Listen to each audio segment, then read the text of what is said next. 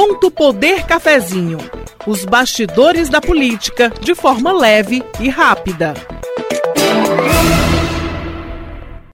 O Ponto Poder Cafezinho está de volta e por aqui você já sabe, a gente fala dos assuntos que estão movimentando a política cearense e brasileira de uma forma leve e descontraída. Lembrando aí aos nossos ouvintes que o cafezinho chega nas plataformas duas vezes por semana para você ficar sempre atualizado. Estão nesse episódio aqui comigo os repórteres de política Letícia Lima. Oi Lu, tudo bem?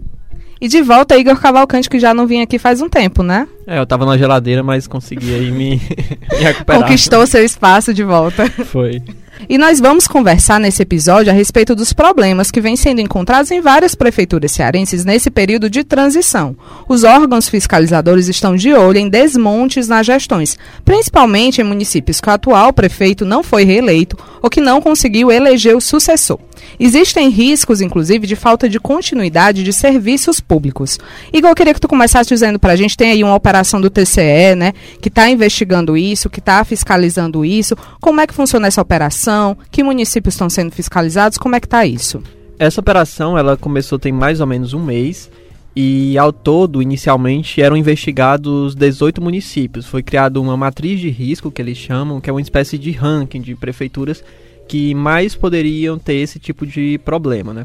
E esse, esse sistema, essa, esse sistema técnico foi criado de uma parceria entre o TCE, o Tribunal de Contas do Estado, e o Ministério Público Estadual. Eles se reuniram aí ao longo desse ano, criaram toda essa sistemática e definiram esses 18 municípios, né? Como você falou, o critério foi realmente isso: quais prefeitos não conseguiram se reeleger e não elegeram nenhum nome ali aliado. E também prefeituras que já têm um histórico de ter esse tipo de problema, né? A gente que acompanha sabe disso. Depois do primeiro turno, duas cidades aqui do Ceará foram para o segundo turno, né? Fortaleza e Calcaia. E no caso de Calcaia, um candidato da oposição acabou vencendo. Então, o TCE e o Ministério Público resolveram incluir também Calcaia. Então, chegou aí ao 19 município investigado, né, acompanhado. Esses fiscais, auditores, eles visitaram alguns desses municípios, é, pediram documentos para acompanhar e saber realmente tentar mapear como é que está o cenário dessas prefeituras. Contem para a gente um pouquinho quais são as principais irregularidades que foram encontradas né, nessa fiscalização. É, o Igor pode é, dar mais detalhes, né? Eu, eu conversei com a coordenadora da Procuradoria de Crimes contra a Administração Pública, o PROCAP, que é esse órgão que atua dentro do Ministério Público, né? E tá de olho junto com o Tribunal de Contas aí nesse, nesse desmonte. E a doutora Vanja Fontinelli, coordenadora dessa, dessa procuradoria, ela fala que os problemas mais comuns são a falta da coleta de lixo, né? E a falta de insumos e medicamentos nos postos de saúde.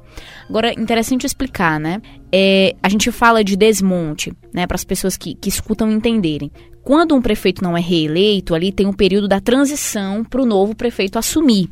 E aí, algumas vezes, né, e a, a coordenadora fala que é comum esses problemas serem detectados em relação aos contratos, porque são contratos que terminam no dia 31 de dezembro. E aí, quando o novo gestor assume, ele encontra ali aquele caos que o Ministério Público chama, né, na gestão na prefeitura, serviços interrompidos, e aí ele precisa tomar alguma atitude. Inclusive, o Ministério Público fala que muitos desses prefeitos que assumem, que encontram essa situação, recorrem àquele dispositivo que é o decreto emergencial, né? Então, assim, interessante a gente ver que no final, aliás, o que mais preocupa, né?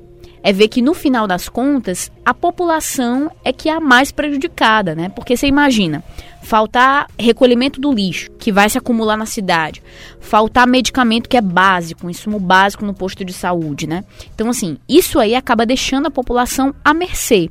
E até que o novo gestor que assuma, ele se intere daquela situação, no caso, se ele não pediu o decreto de emergência, abra um processo de licitação para contratar uma empresa, para fornecer aqueles, aqueles produtos, enfim, aquele serviço.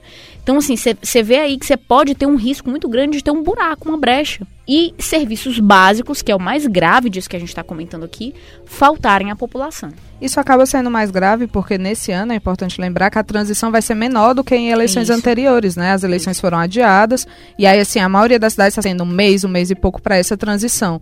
Como é que como é que vai ser isso, né? Como é que os órgãos, o TCE, o Ministério Público está tentando impedir que a população acabe sofrendo? É, só complementando aqui um pouco disso que a Letícia falou, tem alguns casos que chamam bastante atenção, assim, da gente, porque chegam a ser absurdos, assim, e realmente é uma negligência de, de alguns governantes é, de não tratarem esse caso e não, enfim, eles realmente se omitem de resolver isso, porque tem alguns artifícios em que é possível resolver isso. Por exemplo, você faz um contrato, uma licitação e você já prevê ali no contrato que ele possa ser adiado por dois meses, três meses, já pensando quando você for sair ou for deixar a gestão, é, de você já readequar ali um, o, o período, né, para que isso se ajuste ao novo prefeito.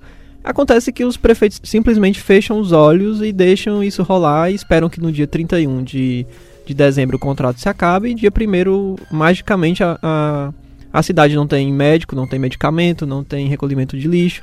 Então, um dos casos que a gente viu, um dos municípios, tem inclusive isso bem, chama bem a atenção, que mais da metade dos, dos médicos da cidade, no momento que a gente vive de pandemia, mas a metade dos médicos não são efetivos da cidade. E o contrato se encerra dia 31. Então, dia 1 metade da, da equipe médica dessa cidade é, vai simplesmente desaparecer. Não vai estar tá lá para atender a população nesse momento. Sim, e o Ministério Público, até conversando com a doutora Vanja, eles, ela fala que de 2016 para essa eleição, agora municipal de 2020, eles evoluíram muito nessa questão da fiscalização, né? É, percebendo justamente esses artifícios, as estratégias, né? O que que acontece. E aí ela fala que houve um trabalho de conscientização a esses é, prefeitos que disputaram a eleição, né? Olha, vamos orientar aqui para saber como é que você faz, Tribunal de Contas do Estado na questão das contas do município, né, e o Ministério Público naquilo que cabe na área civil, na área criminal, porque importante dizer que existem sanções, né? Existem punições na área administrativa, que o Tribunal de Contas do Estado pode aplicar multa, né, àquele gestor, caso ali as irregularidades sejam comprovadas, e na área criminal e civil, que pode ser desde o ressarcimento do dinheiro aos cofres públicos até prisões. Então, assim, houve esse trabalho de conscientização que orientou esses gestores a, a como fazerem nesse processo de transição. E agora, no mês de janeiro, a procuradora fala isso, que o Ministério Público, então, é que vai pegar esses municípios aí que entrou nesse mapa de riscos deles para analisarem o que é que os novos gestores, os novos prefeitos que tomaram posse fizeram em caso de encerramento de contrato, em caso de problemas que apareceram agora na transição da gestão mesmo. Então, o que é que eles fizeram aí para realmente ver se houve ali algum algum conluio, né? Enfim, alguma má intenção, alguma má versação nesse processo. Então, é um, um, uma fiscalização que ela começa desde o período eleitoral, né? Pelo que a gente percebe, e deve ser assim, até o momento em que o novo gestor assume, né? É, existem municípios também que estão com a situação mais grave, né? Calcaia, por exemplo, segunda maior cidade aqui do Ceará, está com esse problema, né? Como é que está a situação lá? Com, quais são os problemas? É importante a gente distinguir essa fiscalização. Eles separaram os municípios em duas partes, né? É, foram 19, como eu falei, mas seis desses municípios eles foram investigados, né? Foram acompanhados e visitados pela questão mesmo de gestão de pessoal. Então, aquele caso clássico que a gente acompanha de próximo ao período eleitoral, próximo ali à campanha, o prefeito demite ali muitos funcionários que são comissionados, quando ele sabe que perdeu, ou enfim, está vendo que a situação ali está insustentável, ele demite uma parte desses funcionários, ou então ele começa a admitir muitos funcionários para conseguir ali mais votos. Então, é, seis municípios visitados, né, investigados sobre isso, e o, o TCE, os, os auditores perceberam esse tipo de prática nos seis municípios. Já em outros 13, né, para completar os 19, foi essas práticas que a gente falou, de, é, por exemplo, falta de médico, falta de medicamento, risco de encerramento de contrato e tal. Então, esses, esses são os dois cenários dos, dos municípios. Algumas cidades, as maiores aqui do Ceará, se incluem nesse grupo. É o caso também de Juazeiro do Norte, né? Que há um, uma investigação aí do TCE sobre isso, essa questão de admissão de funcionários próximo ao período de eleição e também demissão de funcionários. É, já calcar esse outro segundo grupo, que é o risco. Se a gente for recapitular um pouco, até na, na última eleição, é, em Calcaia teve esse problema, né? De Sim. recolhimento de lixo e tal, de quebra de contrato.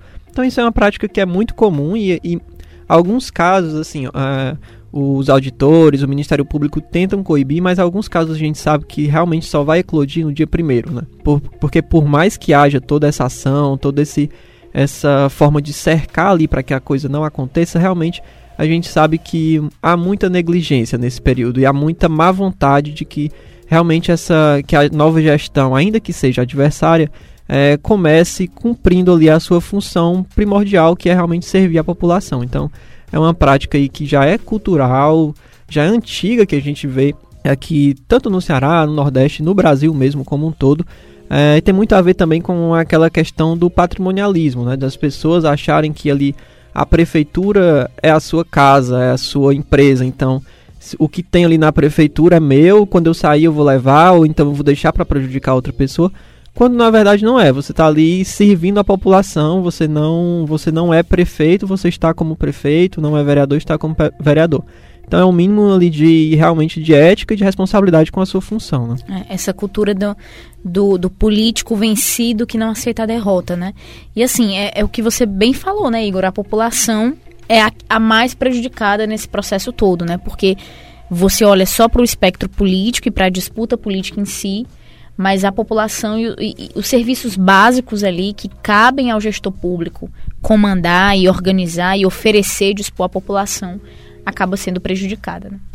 É isso, gente. Nosso cafezinho foi rápido, mas foi cheio de informação, né? Muita coisa. A gente continua acompanhando, porque essa fiscalização, como a Letícia e como o Igor falaram, não encerra aqui. Vai continuar no início das novas gestões e durante todos esses quatro anos aí dos novos mandatos, né? Letícia Lima, muito obrigada pela participação. Prazer estar aqui, sempre. Igor, muito obrigada também. Obrigado, até a próxima. E a gente fica por aqui. A qualquer momento estamos de volta. Você ouviu Ponto Poder Cafezinho. Os bastidores da política de forma leve e rápida.